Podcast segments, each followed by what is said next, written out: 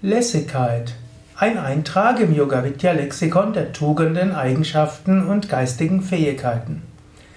Lässigkeit ist eine der vielen Tugenden. Es gibt auch Ernsthaftigkeit, es gibt Durchsetzungsfähigkeit, es gibt Geisteskraft, so viele. Aber es gibt auch Lässigkeit. Und Lässigkeit ist auch eine Tugend, eine Fähigkeit, die man nutzen kann.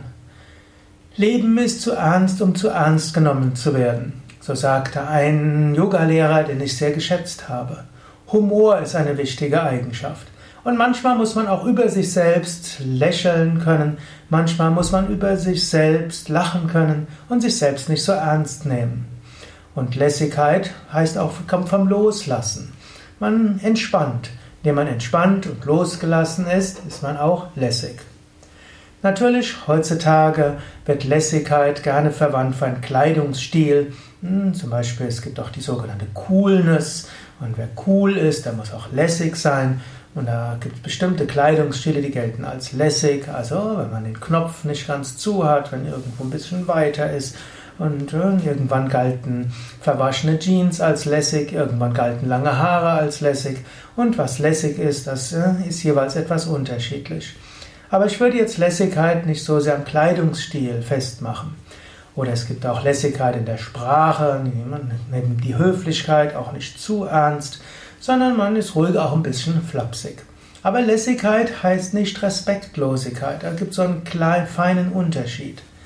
Es ist gut, Freundlichkeit zu üben, es ist gut, Höflichkeit zu üben, aber es ist nicht gut, zu sehr in Formen zu erstarren. Und so ist Lässigkeit so wie ein Korrektiv für zu viel Höflichkeit, zu viel Starrheit. Im Grunde genommen muss Ernsthaftigkeit verbunden werden mit Lässigkeit, Höflichkeit mit Lässigkeit. Und es gilt auch, eine gewisse Freiheit zu haben und eine gewisse Spielere, so ein gewisses spielerischen Umgang mit Dingen. Es gibt Situationen, da ist Etikette sehr wichtig. Es gibt Situationen, da ist Lässigkeit wichtiger. Ich hatte mal einen Lateinlehrer. Der ist in der Schule immer mit Anzug und Krawatte rumgelaufen. Das war schon etwas außergewöhnlich. Ich weiß, in früheren Zeiten haben das Lehrer meistens gemacht, aber als ich ins Gymnasium gegangen bin, da, da gab es ein paar Lehrer mit Anzug und Krawatte, aber die Mehrheit nicht. Da waren schon die 68er Generation, hatte schon den Eingang in die Institutionen gefunden.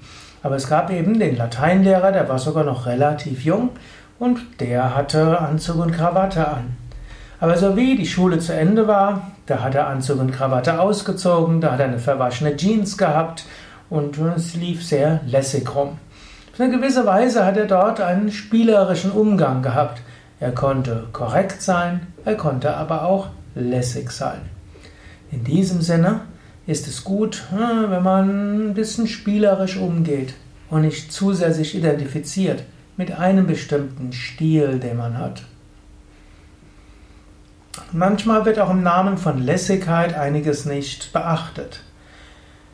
Ich komme hier aus einer spirituellen Tradition. Da gibt es auch eine Disziplin.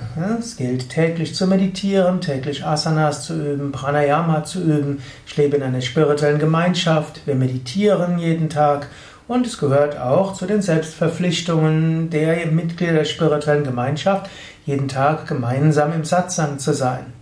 Und da gibt es manche, die nehmen das sehr ernst und manche nehmen das nicht so ernst. Und manche sagen, ich bin, halt ein etwas lässigerer Mensch. Da muss man aber aufpassen, ob man nicht die Lässigkeit einfach äh, nimmt als Ausrede für Mangel an Disziplin oder hm, ob man mit seiner Lässigkeit nicht andere verletzt. Ja, das sind jetzt einige Gedanken zum Thema Lässigkeit. Vielleicht fällt dir auch etwas dazu ein.